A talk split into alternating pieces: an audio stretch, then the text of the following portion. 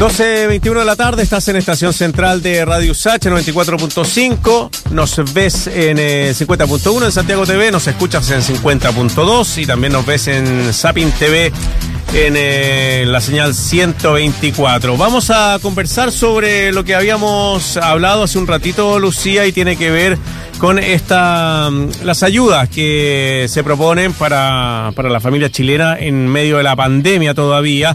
El alcalde de Las Condes, Joaquín Lavín, propuso retirar fondos de cesantía como alternativa del tercer retiro del 10%. Tú planteabas ahí que finalmente los chilenos estamos recurriendo a nuestros fondos, ya sea de cesantía o de o de, mm, de las AFP para poder eh, salir adelante en esta crisis. Vamos a hablar con el economista académico de la USACH, ex tesorero general de la República, Nan Frigolet, para hablar sobre estas ideas que han surgido. ¿Cómo están, Nan?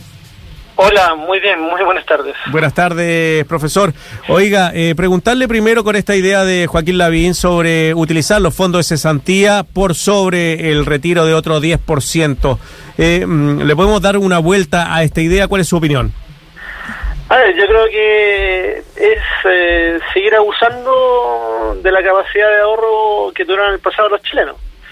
Y ya sus cuentas individuales, la FP, para muchos están en cero y ahora sería el turno en las cuentas individuales del seguro de cesantía. Eh, si es que no lo han utilizado, ya están en cero, porque recordemos que el seguro de cesantía mm. en la ley de protección del empleo ha sido el que ha generado los mayores giros. Eh, entonces también pueden encontrarse en una situación de sin saldo disponible. Ahora, distinta es la situación si es que van a echar mano del Fondo de Cesantía Colectivo, que ha sido financiado por el Estado, y hacer algunos giros para financiar en alguna medida eh, alguna política pública tipo, tipo ingreso familiar de emergencia, podría ser razonable. Eh, perdona Lucía, eh, ¿por qué no nos explica eso, este fondo de cesantía que uno es comunitario y otro es individual? ¿Cómo funciona eso? Claro, recordemos que eh, las cotizaciones al fondo de cesantía son realizadas por los empleadores y por los trabajadores. Eh, toda la cotización del trabajador más eh, el 1,6% del 2,4% que aporta el empleador, 1,6 más 0,6, mm. el 2% va, eh, el 2,2% va a la cuenta individual y el 0,8 adicional que aporta el empleador va a un eh, fondo de cesantía colectivo, ¿sí? Y a ese, además, el Estado le hace aportes todos los años, ¿sí? Entonces, ese ya no está relacionado con un trabajador individual, sino que está relacionado con un seguro de cesantía colectivo disponible para todos los trabajadores en determinadas condiciones. En algunos casos, muchos de los subsidios de cesantía son financiados con ese fondo de cesantía cuando el trabajador no tiene un saldo suficiente en su cuenta individual, ¿sí? Para financiar los retiros que están programados de acuerdo a la cobertura que da el seguro de cesantía. Por lo tanto, recurrir a ese fondo de cesantía podría ser más razonable porque tarde o temprano va a tener que reponerlo el Estado. Aunque lo más razonable es no tocar esos elementos y que el Estado haga una política pública con cargo al presupuesto. ¿Sí? Sí. Endeudándose en el exterior, etcétera, y que no sean los trabajadores que sigan siendo esquilmados en los fondos de cesantía y en los fondos de AFP, como ocurrió con el 10% inicial y el segundo 10% que mm. ocurrió a fin de año. Sí, lo hemos reiterado una y otra vez en las conversaciones y editoriales que hacemos en este programa, efectivamente cómo llama la atención que las discusiones se centran lejos de lo que expertos como tú u otros nos han recomendado, ¿no es cierto? Y que es que el Estado chileno se endeude porque es mejor y va a tener mejores condiciones que obligar a la gente a sacar sus ahorros o endeudarse. Lo hemos dicho muchas veces, lo reiteramos una y otra vez cada vez que nos toca hablar de este tema. Sin embargo, lo que más llama la atención es que la discusión nunca está puesta en eso la discusión siempre está puesta en o el retiro del 10% o un nuevo retiro del 10% o ahora el retiro del fondo de cesantía. A mí me llama la atención realmente que nadie sea capaz, porque la respuesta es fácil, dicen, no, si el gobierno no se ha puesto nunca, incluso lo dicen los mismos congresistas, nunca se ha querido poner, así que no vamos a entrar en esa discusión, ¿para qué? Ni siquiera se da la pelea, Nan. Oh, claro, yo creo que ahí está el, el mayor problema. Y bueno, como tenemos un sistema que es hiperpresidencial, efectivamente la iniciativa hay que buscarle torcerle la nariz al toro, como dice. ¿Ah? Y por eso se va con modificaciones constitucionales y se ve dónde hay recursos que a los cuales pueda llegar la gente, etcétera. Eh, porque obviamente tenemos una situación en la cual hay una indolencia en la política pública, que está, no sé, hay una obsesión en términos de mantener muy acotado el déficit, eh, cuando el Estado tiene mayores herramientas que los propios trabajadores, porque los trabajadores, ¿cuándo van a recuperar todo lo que han perdido? Con los niveles de sueldo que tenemos en Chile y con la evolución que tienen los niveles de sueldo, tendrían que pasar otros 20 años.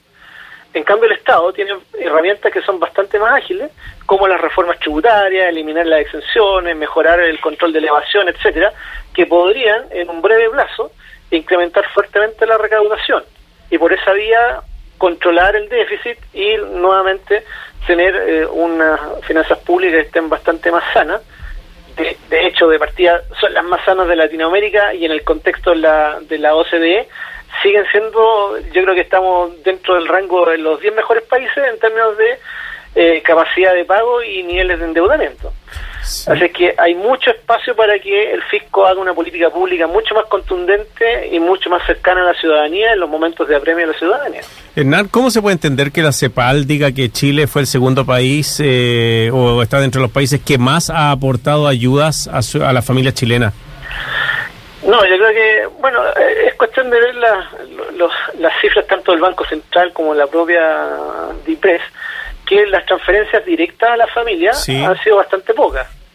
¿Sí? Eh, en el fondo, la mayor parte de las transferencias vienen por los retiros de la AFP y eh, por el uso de las cuentas individuales del Fondo de Cesantía, que son de cargo de las personas, no son de, la, del fisco. Y en la contabilización el fisco lo que ha puesto es la reducción de los impuestos que se han aplicado sobre todo en el lado de las pymes y las postergaciones de pagos de impuestos, que esa no es una política en la cual se renuncia a esos impuestos, sino que son transferidos a otros periodos y se van a cobrar igual. Entonces, si sumamos todos esos elementos de, de eh, o sea, transferir impuestos para periodos siguientes y no, no perdonarlos. Y por otro lado, eh, aportar fondos que no se han utilizado, como el FOGAPE o al mismo fondo de cesantía, que finalmente el fondo de cesantía sigue creciendo porque con las cotizaciones que se tienen no ha sido necesario usar los recursos que en algún momento puso el fisco como garantía. Entonces, no hay un gasto efectivo. El gasto efectivo es bastante menor. Aproximadamente las familias han usado alrededor de 35 mil millones de dólares de los cuales el gobierno ha puesto 5.000 y los otros 30.000 lo han puesto los hogares de sus ahorros provisionales. Esa es la triste cuenta del, sistema. Y Esa es la triste cuenta del sistema, efectivamente. está por la disminución de los impuestos y no tanto por las transferencias que eh, se han hecho. Y de hecho los impuestos se están recuperando. Y el 10% y el 10% reciente de fin de año fortalecieron la recaudación de impuestos porque la mayor parte se fue a consumo y se recaudó IVA. Hernán, eh, ¿cómo te explicas tú que esta conversación que hemos tenido contigo y con otros expertos en la materia que apuntan a lo mismo no haya estado nunca presente en la discusión política? Bueno, porque el gobierno, este gobierno no es un gobierno dialogante. No busca las mejores opciones en función de la profundidad que tiene la crisis. En algún momento tuvimos prácticamente dos millones y medio de personas que están sin empleo y sin empleo significa sin ingreso, y las transferencias que se le hicieron fueron bastante bajas, con mucha letra chica, con muchas dificultades de acceder. Yo creo que es un conjunto bien reducido el que logró cobrar todos los IFE que se han mm. anunciado. Entonces lo que tenemos es una política pública mezquina, con una cobertura muy reducida, adrede, por cortapisa netamente burocrática, y han hecho la vista gorda Finalmente, en el último hicieron una movida política más dura para tratar de evitar, pero finalmente han contado con el beneplácito del gobierno de que se retiraran los fondos de la AFP porque le jugó a favor desde el punto de vista de la gestión y mantener controlado el déficit. ¿Por qué controlar el déficit? Porque un mayor déficit obviamente le pone mayor presión a una reforma tributaria que eleve los impuestos y elimine las exenciones para recaudar más y recuperarse de un déficit mayor. Eso es lo que está en el trasfondo de la cosa. Hernán, ¿cuánta plata tiene nuestro país eh, ahorrada fuera, fuera de Chile? Y no sé si tiene inversión acá en nuestro país que pudiera ayudar a las familias chilenas si se utilizara una parte de ella? Bueno, el Fondo de Estabilidad Económica y Social todavía tiene alrededor de 12 mil millones de dólares y se le suman alrededor de 8 mil del Fondo de Reserva de Pensiones, aunque se está con un fin bien específico, pero igual se han sacado recursos de allí. Y el nivel de deuda es relativamente bajo, o sea, la deuda bruta debería terminar este año en torno al 34%, y el, país más cercano en América Latina está en 34% del PIB, perdón. La deuda representaría el 34% del PIB al final de este año con el déficit programado para este año. Ya. Y los, los países, el país más cercano está en una deuda que supera el 50% del PIB y sin activos financieros como los tiene Chile, que reduce la deuda neta. En el caso de Chile es bastante más pequeña aún. ¿sí? Entonces hay mucho espacio para eh, financiar eh, como se dé una política pública en situación de crisis. Con deuda pública, hacer un buen programa que llegue a las familias en los momentos que necesitan los recursos para que así se cumplan bien las cuarentenas y no sigamos teniendo efectos nocivos con medidas sanitarias que obligan a restringir las ventas de un montón de actividades que contratan mucha gente y que viven el contacto presencial con sus clientes. No pueden reemplazarlo con ni con delivery ni con eh, compras por internet. Teletrabajo. Estoy, a mí me llama algo la atención, siempre lo he visto, Hernán, que es esta como, estos aplausos y estos como espaldarazos que se dan entre los ministros de Economía, asesores y miembros del, de estos grupos cuando se habla del bajo déficit que tiene Chile o de las altas inversiones o cómo ha podido sortear eh, sin, sin ver retroceder tanto su, su nivel de crecimiento y que va en línea si es que tú efectivamente no haces política pública en la que efectivamente el Estado chileno se comprometa más y, no sean las personas. O sea, estos como aplausos que se dan, que recuerda el, como saludo que se dieron Briones con Sichel en su momento cuando bien habían logrado que no fueran más de 65 mil pesos los que se dieran a la familia. Esto un poco para mí va en esta misma línea, como felicitarnos porque los números de Chile están súper bien, pero los números de la familia están en el suelo. hay plata, pero no se reparte. Claro, me llama mucho la atención esa visión tan desconectada de la realidad. No, la, política aplicada por el candidato Briones, o el precandidato, perdón, todavía no es candidato de su sector, el precandidato Briones fue a costa del patrimonio de los hogares chilenos y el patrimonio de los hogares de ingresos más bajos.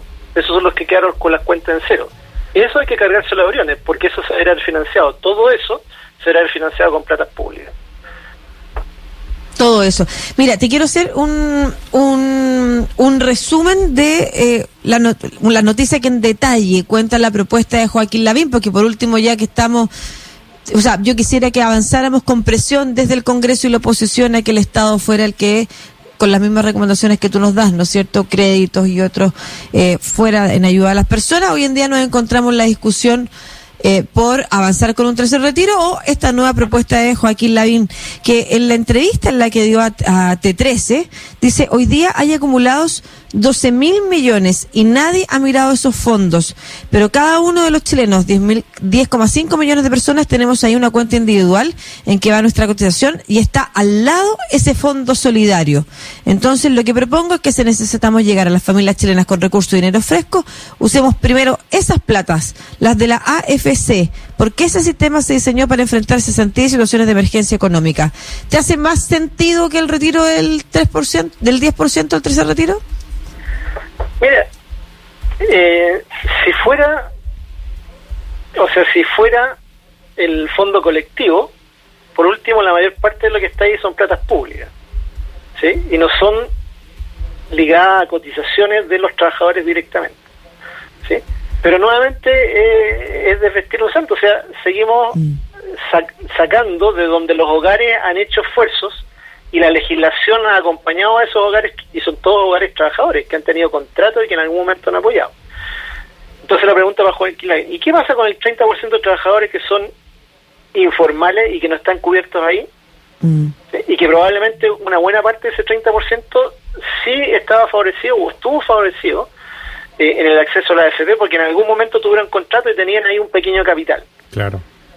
Acá es muy probable que las cuentas sean bastante más exiguas y mucho de eso ya se ha ocupado. Recordamos que la ley de protección de empleo empezaba utilizando los saldos de las cuentas de los trabajadores. Entonces los mismos trabajadores que están en crisis ahora ya se van a encontrar que no tienen saldo. Entonces la situación propuesta por Joaquín Lavín es meramente, eh, o sea, no va a tener ningún efecto para quien realmente lo necesita.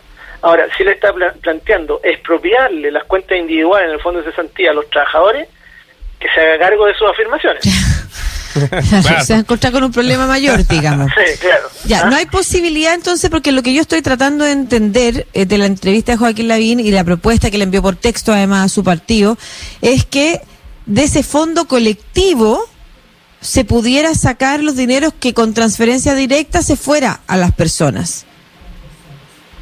Me imagino que en montos similares, no, no, no cada uno con desde su el punto de vista de lo que la estadística de los 12 mil millones, aproximadamente 7.500 millones son en cuenta individual y 4.500 millones es lo que está en el fondo colectivo, en, en, el, en el AFC. Esa es la distribución, más o menos.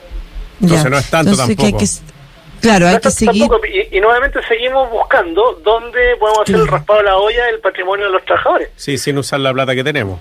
O sea, sin usar los fondos públicos, que es lo que debería financiar todo esto. Claro.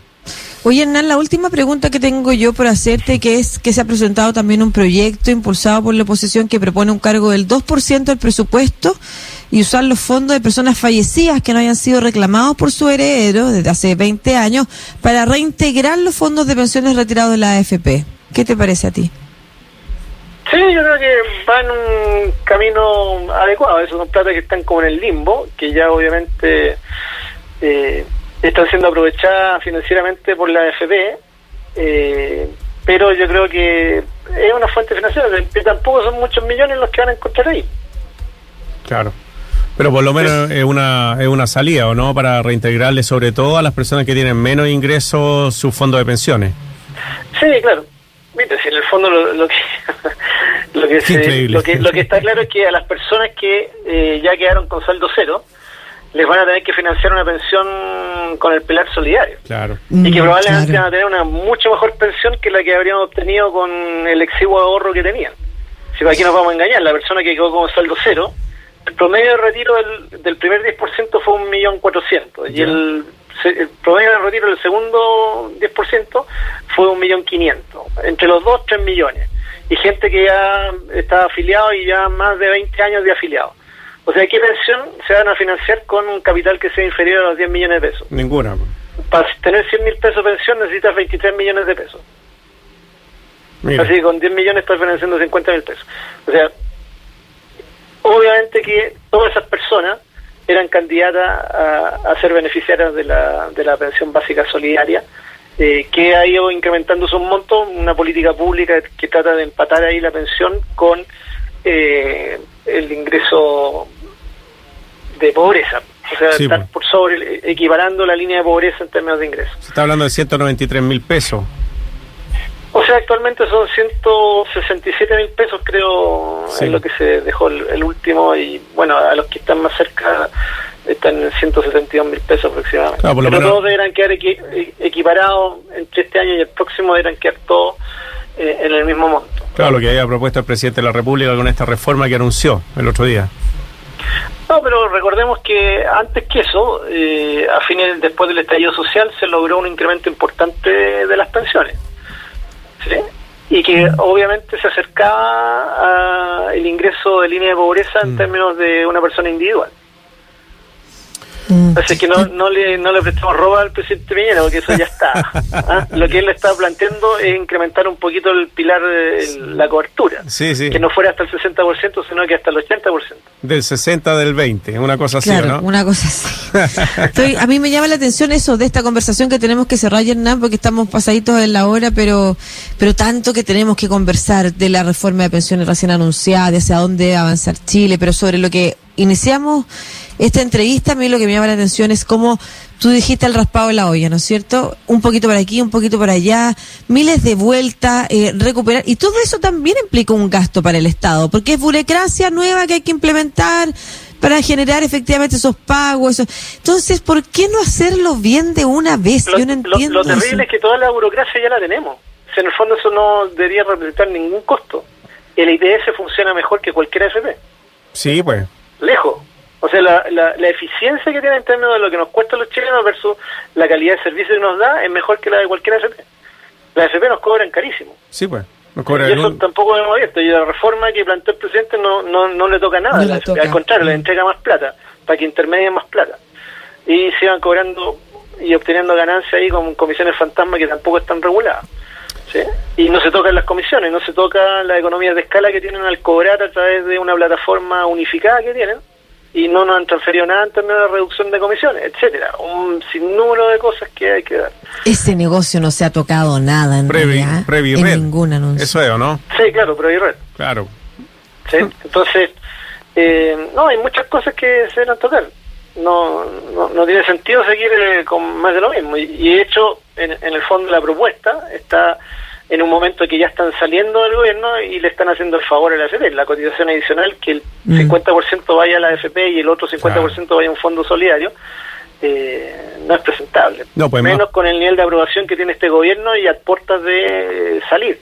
Y sin ninguna capacidad de discusión potente en términos de solucionar el problema de fondo, que es que los chilenos tengan mejores pensiones y hacernos cargo de aquellos chilenos que por bajo ingreso o por informalidad no tienen posibilidades de cotizar. Pero ellos también van a ser viejos y ya no, no van a poder haciendo, seguir haciendo las actividades que hacen y van a necesitar una pensión. Y en todas partes del mundo el sistema previsional se hace cargo de todos los ciudadanos, Mm. porque saben que llegada a una cierta edad tienen que tener un ingreso que sea provisto por un sistema de previsión social. Y por eso se llama de previsión social nos anteponemos al problema y lo financiamos socialmente. Muy bien, pues Hernán Frigolet, economista académico de Luxach, ex tesorero general de la República. Hernán, como siempre, un agrado conversar con usted, que le vaya muy bien. Igualmente, que estén muy bien. Hasta luego. Chao. Chao.